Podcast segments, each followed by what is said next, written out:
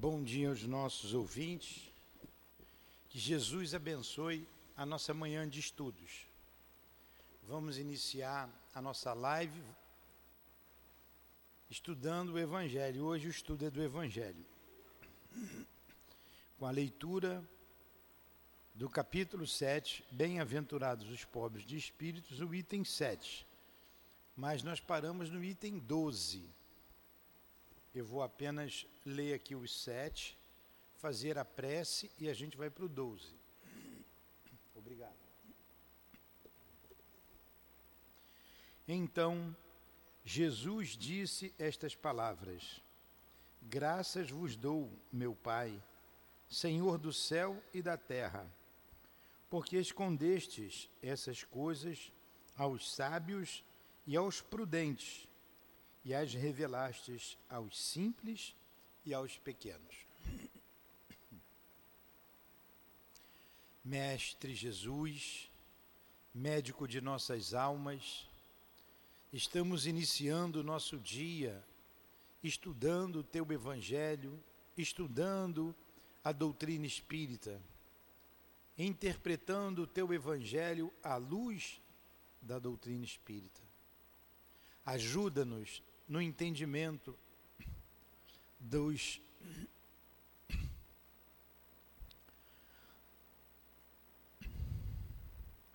do que será estudado.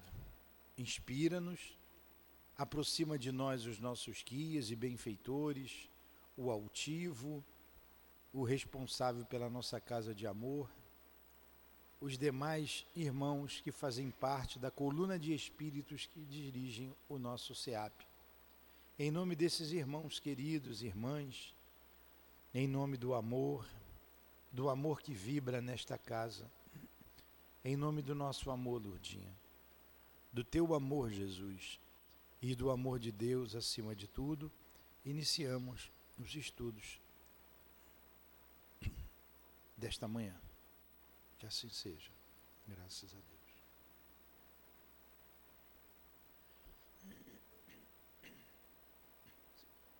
Desculpe aqui na garganta. Vai melhorar.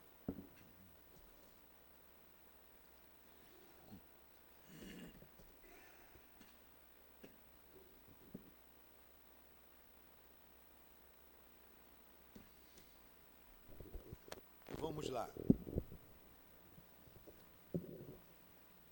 Nós estamos no capítulo 7, bem-aventurados os pobres de espíritos, de espírito, pobres de espírito. A língua rola às vezes. E o item 12.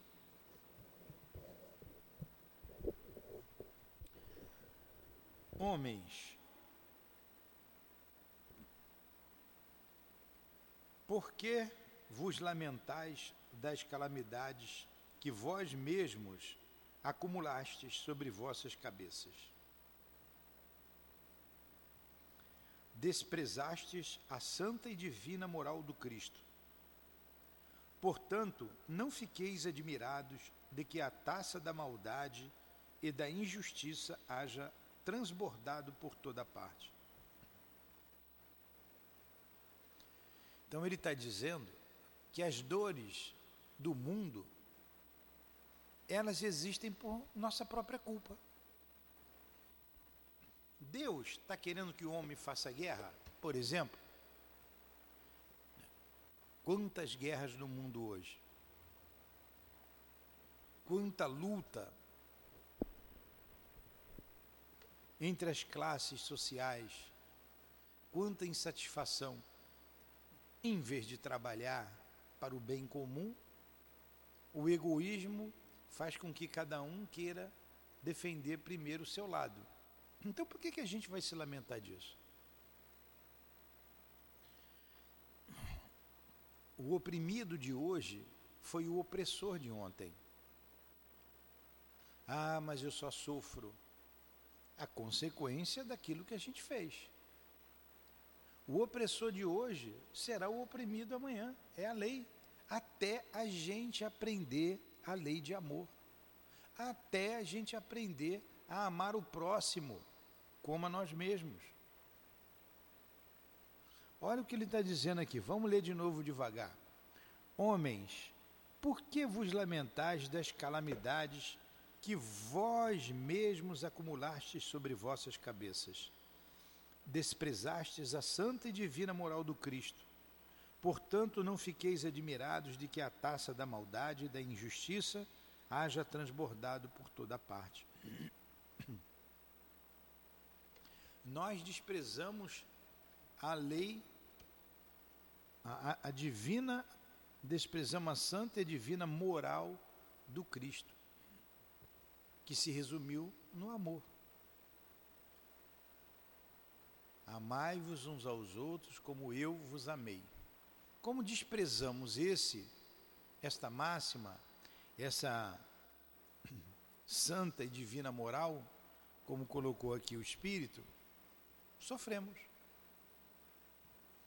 Sofremos exatamente o que fizemos sofrer. Viu, madrinha? Sofre hoje o que fez sofrer ontem.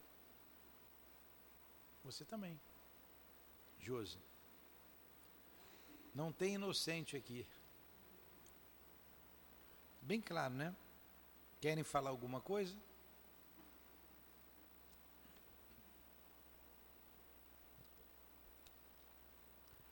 O mal-estar se generaliza. Parece que ele escreveu isso ontem, né? Ou então hoje de manhã. Ele acordou cedo e escreveu hoje. Pegou o médium. Esse aqui é o espírito Ferdinando. Escreveu em 1862 essa mensagem em Bordeaux. O mal-estar se generaliza. A quem se deve isso, senão a vós mesmos, que procurais incessantemente destruir-vos uns aos outros? E não é isso?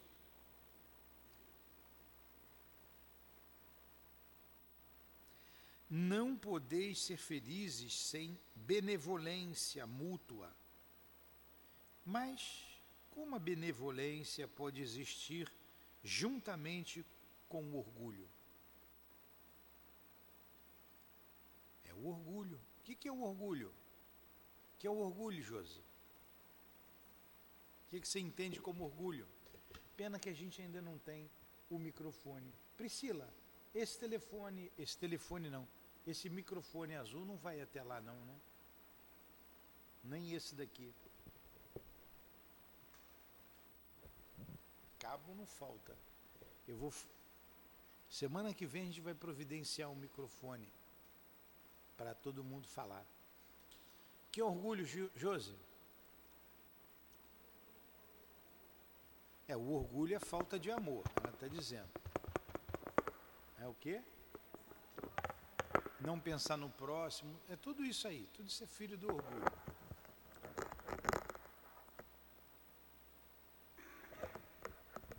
Fala alto. Para mim é não ter amor, não pensar no próximo. Madrinha, o que, que é orgulho, madrinha? Para mim é a mesma coisa, só mil. A mesma coisa, uma colou é. da outra. O que, que é o orgulho para você? Eu vejo o orgulho como uma falta de simplicidade. Falta de simplicidade. Vocês estão vendo como é tudo isso, mas como é difícil a gente falar ah, orgulho, orgulho, a pessoa não, não, não entende realmente o que significa a palavra. O orgulho é um sentimento superior que você faz de você. Você se julga superior a tudo e a todo mundo. Isso que é orgulho. Qualquer que seja o vício, qualquer que seja é, o mal, ele procede do orgulho. Ele procede do orgulho. O orgulho é o pai de todos os males, de todos os vícios. Nós estudamos isso aqui semana passada. Por exemplo, ciúmes. A pessoa ciumenta. Ela é ciumenta ah, eu tenho ciúme da Priscila. Porque eu acho que a Priscila me pertence, ela é minha. Então ela não pode falar com você. Eu sou mais importante do que você. Então eu não quero a Priscila falando com, com ninguém. O que é isso, senão está está fazendo um julgamento superior da minha personalidade? Orgulho faz isso.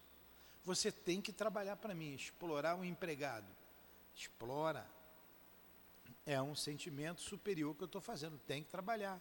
Se eu estou pagando, ele tem que trabalhar. Eu estou explorando isso. Porque aqui sou eu que mando. Sou eu que pago. Olha o orgulho aí. Aonde você buscar, há um sentimento de superioridade daquele que tem esse péssimo defeito, o orgulho. O orgulho e o egoísmo se casaram e deram os filhotinhos. Tudo quanto é de mal que existe na face da terra é o amor entre o egoísmo, é amor não, o, o, entre o orgulho e o egoísmo não tem amor, né? São filhotes deles dois. E todas as virtudes são filhas do amor. Tudo é filho do amor. Aí ele está dizendo, né? Esse sentimento superior que a gente faz da gente, né, aqui a gente não matura ninguém, a falta de perdão. Eu orgulho, por que, que eu vou perdoar? Mas eu quero que as pessoas me perdoem. Mas eu não perdoo. Orgulho, porque eu me sinto superior a ela. Eu me sinto superior a todo mundo. Então, o mal-estar se generaliza. A quem isso se deve, senão a vós mesmos que procurais incessantemente destruir-vos uns aos outros? Não podeis ser felizes sem benevolência mútua. Mas como a benevolência pode existir, pode existir juntamente com o orgulho? O orgulho, eis a fonte de todos os males. Dedicai-vos, pois, a destruí-lo, se não quereis que as suas funestas consequências se perpetuem. Só existe um meio que vos oferece essa oportunidade mas ele é infalível. Tomai a lei do Cristo, lei que haveis repelido ou falseado na sua interpretação, como regra invariável de vossa conduta. Então, o Espírito Ferdinando está dizendo para a gente, está dando um caminho. Você quer acabar com orgulho em você? Quer acabar com os males, já que todos os males que existem na terra é fonte do orgulho, o que é a guerra senão o orgulho puro? Um líder de uma nação se levanta contra outra nação, para destruir uma outra nação, para matar, porque ele se acha superior. Ele quer tirar aquela pessoa, quer tirar aquela população, ele quer dominar aquela população. Esse é orgulho. Quanto orgulho tem na nossa sociedade, seja na comunidade, seja na classe mais é, elevada economicamente. É ou não é? Pois é. Então, se você então quer a paz, quer uma convivência fraterna, quer acabar com as guerras, quer acabar com a dor, com a miséria, está aqui, ó. A dica é infalível. Tomai a lei do Cristo, lei que é vez repelido ou falseado na sua interpretação, como regra invariável da sua conduta. Quando eu tiver em dúvida sobre alguma coisa, eu falo assim para mim: o que Jesus faria nessa situação? Como ele se comportaria? Se nós fizermos isso diariamente, a gente vai se melhorar a gente vai se melhorar. E o estudo do Evangelho faz isso conosco. É fundamental que se estude o Evangelho. É fundamental. Porque tanto você lê, você compreende e você vai mudando a sua conduta, modificando o seu caráter. Porque isso aqui é uma regra de conduta. Ele, Jesus não disse: Eu sou o caminho, a verdade e a vida, ninguém chega ao Pai senão através de mim? Olha que tradução bonita e mais fácil de entender isso. Eu mostro o caminho, a verdade e a vida. Jesus mostra o caminho, mostra a verdade, mostra a vida. Qual é a verdade? O que é a verdade? O que é a verdade, hein?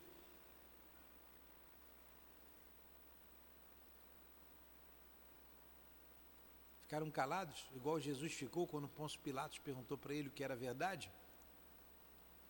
Pilatos perguntou para Jesus o que é a verdade. Jesus ficou quieto.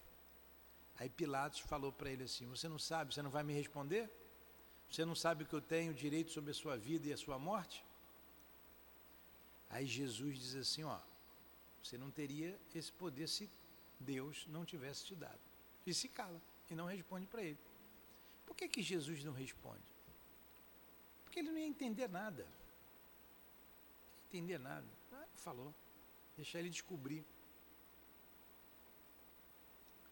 A verdade, nós estamos com a verdade. A verdade está com Deus.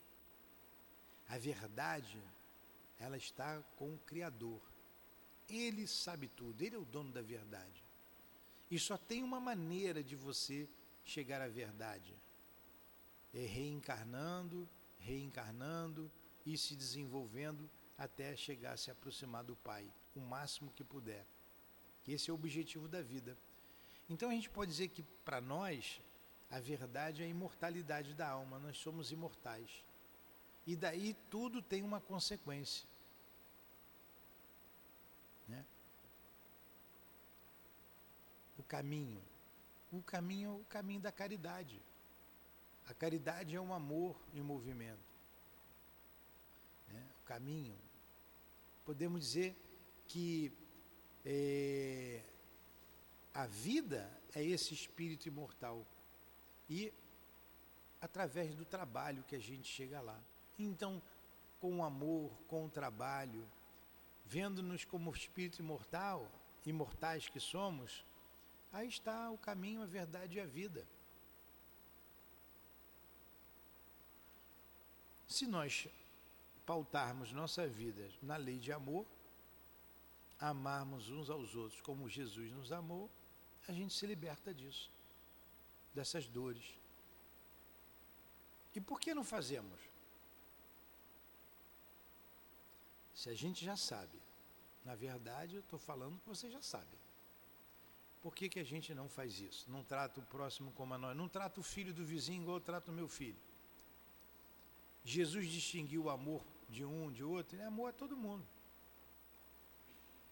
A gente não faz por causa do orgulho, por causa do egoísmo. Mas a gente sabe que para Deus todos somos iguais. Por que, que a gente não pode olhar um para o outro como igual? Por que, que eu ainda tenho que diferenciar o outro pela sua posição social? A gente escancar a porta aí, como está no Evangelho, para um rico debochado, mas tranca a porta para um pobre faminto. Não é assim que acontece normalmente? Graças a Deus na nossa casa a porta está aberta para todo mundo, né? O que não falta aqui é pobre faminto. Aí vamos continuar aqui. Por que tendes em tão grande estima o que brilha e encanta os olhos, em lugar do que vos toca o coração? São as ilusões da vida, né? Por que, que a gente vai sempre em busca da ilusão? Porque o vício na opulência, a opulência é a riqueza, é quando você tem muito.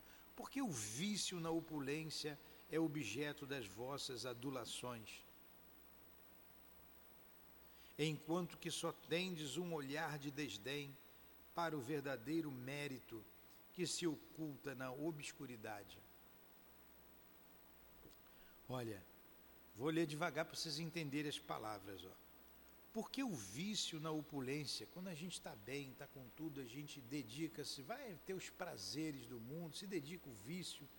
Quanto vício tem na, na opulência? Quantos jovens a gente vê aqui é, embriagados, drogados, e a gente vê que tem uma certa posição social pelo carro que possuem, que estacionam aqui na frente, nessa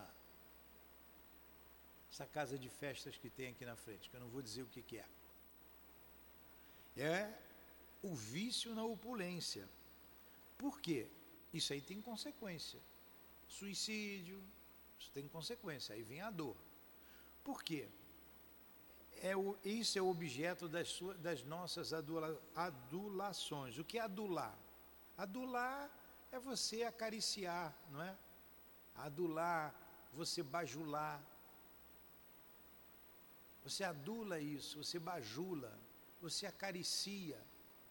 Você quer o vício quando você está bem. Por quê? Enquanto que só tendes um olhar de desdém no verdadeiro mérito que se oculta na obscuridade. O que é o mérito? O mérito é o esforço que você faz para conquistar determinada virtude, ou seja lá o que for. O mérito. Por que, que um campeão olímpico ele, ele ganha uma medalha. Ele ganhou uma medalha, mérito seu, ele treinou. O dia todo, ele treina de manhã, de tarde e à noite, ele faz um esforço. Fazendo o esforço, ele tem o um mérito. O mérito está na, no esforço que você faz. Você está entendendo, madrinha? Mérito é esforço. Você se acabou para dar uma, uma, uma escola para os seus filhos. Seus filhos estudaram, se formaram, mérito seu. Eles tiveram o mérito de estudar e você o mérito de se esforçar, trabalhar, fazer as suas faxinas aí para a criança lá ter a escola boa. O mérito é esforço. Quando a gente tem a virtude sem esforço, aí é conquista. Aí é conquista. Então essa é uma palavra que a gente precisa entender que é muito usada aqui no livro do, no livro do Evangelho e no livro dos Espíritos. Quer ver? Vocês vão entender. Jesus tinha mérito ou tinha virtude? Ou tinha Jesus tinha mérito ou tinha virtude? Desculpem. Jesus tinha mérito ou tinha conquista? Jesus fazia esforço para fazer o bem? Então ele tinha conquista. Ah, o mérito está no esforço que você faz. Uma vez você não tendo mais esforço, você conquista. Olha, o doutor Bezerra de Menezes, a, a, consultando a pessoa, ela não tinha como pagar a consulta, ele já não tem mais dinheiro que ele dava o dinheiro para todo mundo, ele então tira o anel de formatura do dedo, manda a pessoa vender para que ela comprasse o remédio com dinheiro, com troco, fizesse umas compras para a casa dela. E era uma pessoa muito pobre. Ele fez esforço ou aquilo foi natural dele? Natural, conquista. Conquista. Está entendendo, Josi? Você tem o vício do álcool. Você quer parar de beber. Aí você vai fazer um esforço. Aí você consegue parar de beber, não bebe mais. Mérito. Você fez o esforço, mérito. Eu não bebo, não precisei fazer esforço para parar de beber, porque eu não bebo, não fumo. Então eu já tenho essa conquista. Aí ele está dizendo, por que, que vocês não fazem, não têm o mérito, não têm o esforço, como ele botou aqui, é, na, que se oculta na obscuridade. Porque ninguém sabe o esforço que você está fazendo para determinadas coisas. Por isso que é na obscuridade. É na obscuridade. Esse é o mérito. A gente não faz isso. A gente, na opulência, busca o vício, em vez do, do mérito, em vez do esforço na obscuridade, o que ninguém sabe, o que eu estou fazendo para me melhorar, para eu vencer meus vícios, vencer as minhas paixões. O que está dentro da minha alma, ninguém sabe. Só eu sei. Então por que, que eu não faço um esforço para te diminuir essa dor, cumprindo a lei de Deus, cumprindo os mandamentos trazidos por Moisés e que Jesus ratificou? Quando um rico devasso, perdido de corpo e alma, se apresenta em qualquer parte, todas as portas lhe são abertas, todos os olhares se voltam para ele, enquanto que dificilmente se dignam conceder uma saudação ao homem bem de bem que vive de seu trabalho. Quando a consideração que se concede às pessoas é mais é medida pelo ouro que possuem, desculpem. Quando a consideração que se concede às pessoas é medida pelo ouro que possuem ou pelo nome que trazem, que interesse elas podem ter em se corrigirem de seus defeitos? É como está aí na tradução da FEB. É um, as portas se abrem para um rico debochado e se esforça para um pobre trabalhador. Então, é por isso que a sociedade sofre. É por isso que nós sofremos.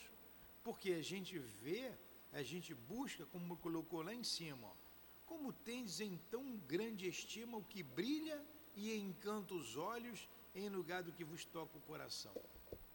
Você vai em busca de quimeras. Às vezes, esse rico debochado, ele foi rico através de falcatruas. E você faz considerar, o considera como um homem de bem. E o outro trabalhador, porque é pobre, porque é humilde, ele está dizendo aqui, a sociedade de modo geral faz isso. Por isso que sofre. Seria totalmente diferente se o vício dourado, assim como o vício andrajoso, fosse combatido pela opinião pública. O rico que se embebeda com uísque é o mesmo que se embebeda ali com a cachaça. Não tem diferença nenhuma, nenhuma diferença. O outro paga lá, não sei quanto é que custa, 400, 500, mil reais numa garrafa de uísque ou de vinho. Tem vinho até de 10 mil, 20 mil, não tem? E o outro se bebeda com uma barrigudinha ali que custa 20 reais. Hã? Custa 10, né? Seu 10, hã? 4 reais. Caramba, como é que elas sabem, ó? Custa 4 reais a cachaça que eles chamam aí de barrigudinha. Qual a diferença desse que se embebeda com a barrigudinha com o outro que se embebeda com uísque ou com vinho? A cirrose vai pegar o camarada, o fígado dele do mesmo jeito. Pode ser que o outro demore mais, porque é, tem mais força e tal, tem acesso a médico, mas não tem diferença. Quando desencarnar, estará um ao lado do outro, no mesmo lugar. Fala.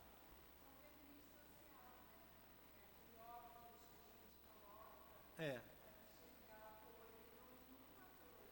Pois é, é isso que ele está dizendo aqui. Então, quando a gente vai combater tudo isso? Né? Tanto o vício dourado quanto o vício andrajoso, se fosse combatido pela opinião pública. Mas o orgulho é indulgente com tudo que lisonjeia. O que é lisonjear? É agradar. É agradar. O orgulho é indulgente com tudo que lisonjeia. Quer ver uma coisa? Vocês que moram ali na comunidade. Tem uma loja lá que vende de tudo, não tem? Aqui fora custa 100, lá custa 30, não é isso? Não é?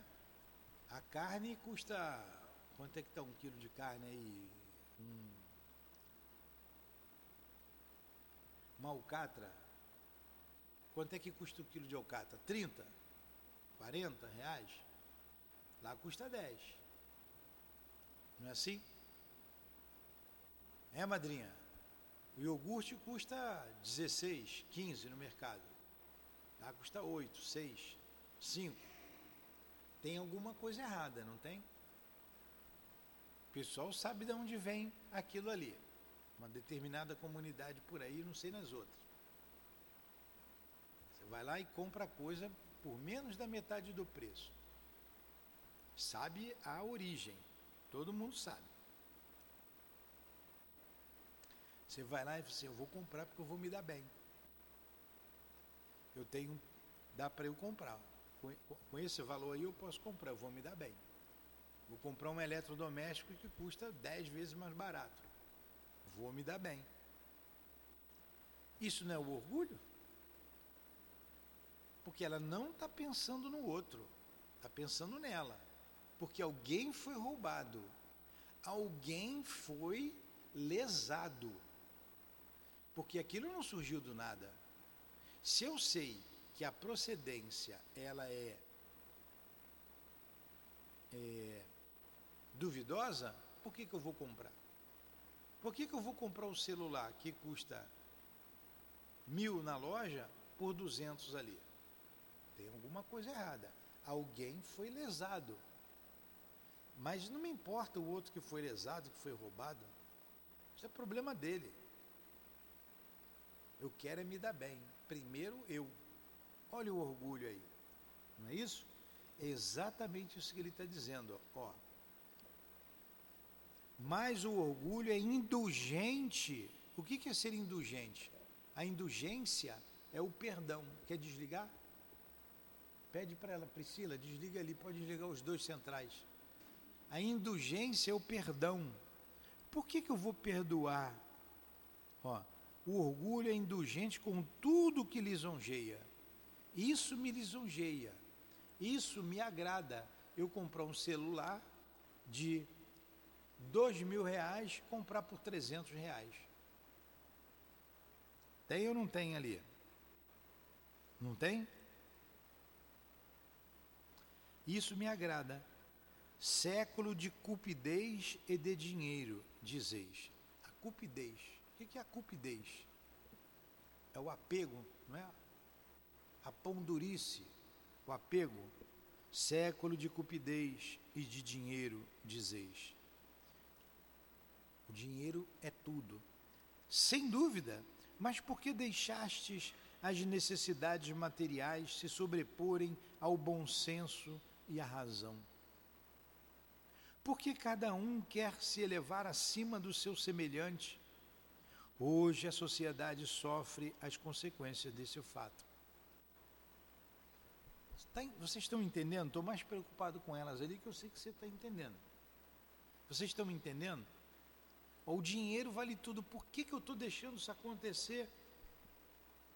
Por que eu comprar ali o celular que custa é, dois mil por trezentos? Por quê? Olha, se eu estou deixando, ó, deixaste as necessidades materiais se sobreporem ao bom senso e à razão. A minha necessidade de ter o celular, eu estou falando do celular que todo mundo tem um hoje, está fazendo com que se sobreponha ao bom senso e à razão. Esse celular pode estar manchado de sangue. E nós sabemos disso.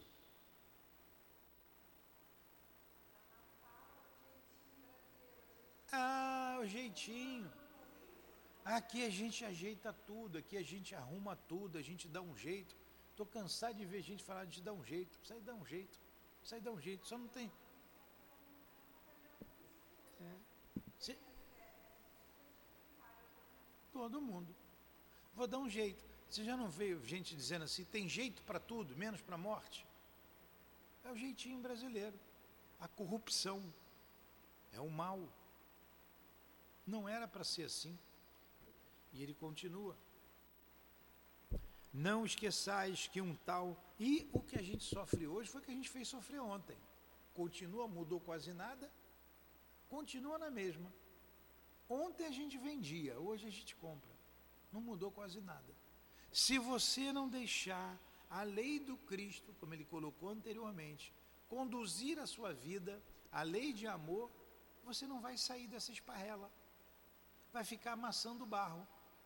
Vai e volta, vai e volta, morre, renasce, morre, renasce, reencarna, morre, reencarna e não sai do lugar. É igual amassar barro. Já viu amassar barro? Pisa no barro, o barro. Puf, pisa no barro, o barro para um lado e para o outro.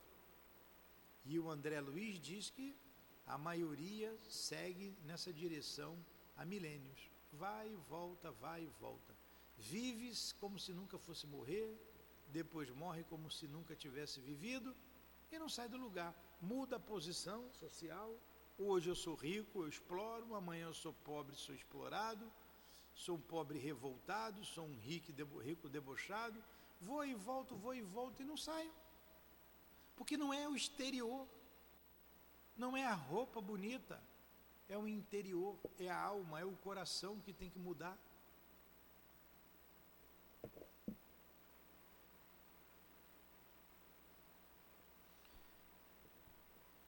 Não esqueçais que um tal. É aqui que eu estou, né? Não esqueçais que um tal estado de coisas sempre é um sinal de decadência moral. Quando o orgulho atinge os últimos limites, é o um indício de uma queda próxima, porque Deus sempre pune os orgulhosos. Se às vezes os deixa subir, é para lhes dar tempo para refletir e para se emendarem sobre os golpes que, de tempos em tempos, ele desfere em seu orgulho para diverti-los. Mas em lugar de se humilharem, eles se revoltam. Então, quando chegam a um certo limite, ele os derruba completamente. E sua queda é tanto mais terrível quanto mais alto tenham se elevado. Um dia a casa cai, como a gente diz. É isso que ele está dizendo aqui. Deixa o orgulho atingir o limite máximo para depois a gente cair. Quem está dizendo isso aqui, eu, botei, eu colei a página, não é o Ferdinando. O Ferdinando vai para outra. A missão do homem inteligente na Terra. Essa mensagem é de Adolfo, bispo de Alger. De Adolfo, bispo de Alger. Desculpem eu ter falado erradamente o nome do espírito que assinou a mensagem. Mas isso não importa. O Ferdinando não ficou orgulhoso e nem o, auge, o, o, o Adolfo não ficou triste, revoltado. Por ambos são espíritos bons. Né? Pobre raça humana, cujo egoísmo corrompeu todos os caminhos. Apesar de tudo, recupera a coragem. Em sua misericórdia infinita, Deus envia um poderoso remédio para teus males um socorro inesperado para tua aflição. Abre os olhos para a luz. Eis as almas daqueles que não vivem mais na terra e que vêm te lembrar os teus verdadeiros deveres. Eles te dirão, com a autoridade da experiência, quanto as vaidades e as grandezas da vossa passageira existência são insignificantes diante da eternidade tudo passa, tudo passa. Eles te dirão que lá o maior será aquele que foi o mais humilde entre os pequenos da terra, que aquele que mais amou seus semelhantes é também o que será o mais amado no céu, que os poderosos da terra, se tiverem abusado da sua autoridade, serão reduzidos a obedecer aos seus servidores que a caridade é a humildade. Enfim, essas duas irmãs que andam sempre de mão dadas são os meios mais eficazes para se obter graça diante do Eterno. Adolfo, bispo de Alge. Marmande, 1862. Então, nesse pedaço que eu li aqui direto, ele está dizendo que a caridade e a humildade é o caminho. Para a gente isso basta como verdade. Para nos libertar do egoísmo, para nos libertar do orgulho. Um é o filho do outro. Para nos libertar do orgulho. E que no mundo espiritual, a nossa verdadeira pátria, o maior pode ser o menor. E o menor pode ser o maior. Vide rainha de França, lá no capítulo 2. Poderosa, bela, rica. Rainha era eu entre os homens. Rainha, eu pensei de entrar no reino dos céus. Não é isso que ela diz? Que desilusão. Quando vi acima, mas bem acima de mim, seres que eu considerava insignificantes, porque não tinham sangue nobre. Aí ela fala que para se conquistar um lugar no reino dos céus, é necessário a humildade, a caridade, a abnegação. Ela coloca. Não são as riquezas que se buscam com tanta avidez aqui sobre a terra. Então, aí no final, ela já num sentimento de humildade, porque deve ter sofrido muito por causa do seu orgulho, ela diz assim: não é, orem por nós, pois a prece aproxima o homem do Altíssimo. Não se esqueçam, uma rainha de França. Orem por aqueles que não alcançaram o reino dos céus. É assim que ela fala. Orem por aqueles que não alcançaram o reino dos céus. A prece aproxima o homem do Altíssimo. Não esqueçam, uma rainha de França. Aí ela pede prece por ela. Aí é um sinal de humildade. Ela viu que a riqueza, o poder, a glória, a beleza não levaram a nada. Tudo ficou na terra, tudo passa. O que a gente leva, o que está na nossa alma, a inteligência, os sentimentos, a nossa coragem, a nossa vontade, ou as nossas, os nossos defeitos, o que, tá, o que é da alma, não o que é do corpo. O que é exterior se a gente valorizar demais, o orgulho aparece e em seguida vem as dores. Entenderam? Foi difícil? Vocês duas entenderam? Muito bem. Alguma pergunta? Vamos fazer a prece então? Terminamos, Jesus, o estudo desta manhã em torno do teu Evangelho. Ajuda-nos, lembrando-nos no decorrer do dia os sinais de orgulho que poderá aparecer em nossas palavras, em nossos olhares, em nossos pensamentos e até em nossos gestos. Para que, lembrando da lição estudada, possamos frear antes de concretizar aquilo que imaginamos. Mas se por acaso, Senhor, cairmos com o nosso orgulho, ajuda-nos a nos levantar. Dá-nos coragem para que num, num ato de humildade possamos pedir perdão, pedir desculpas àqueles que ofendemos sem pensar possamos ser criaturas melhores a cada dia, pensando sempre em Ti, Senhor, rogando que nos conduza na estrada da vida.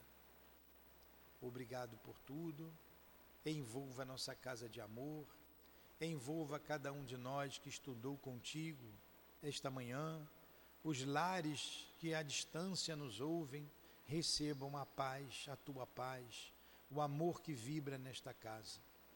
Rogamos pelos nossos entes amados, queridos, encarnados e desencarnados, que o teu amor envolva todos.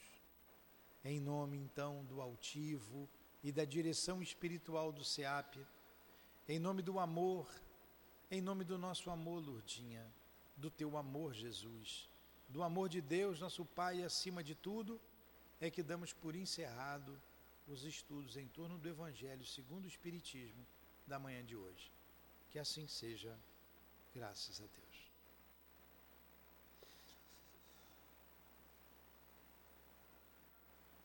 SEAP, Centro Espírita Altivo Panfiro. Uma casa de amor. Muito bem. Muito bem, Berenem, bem, bem.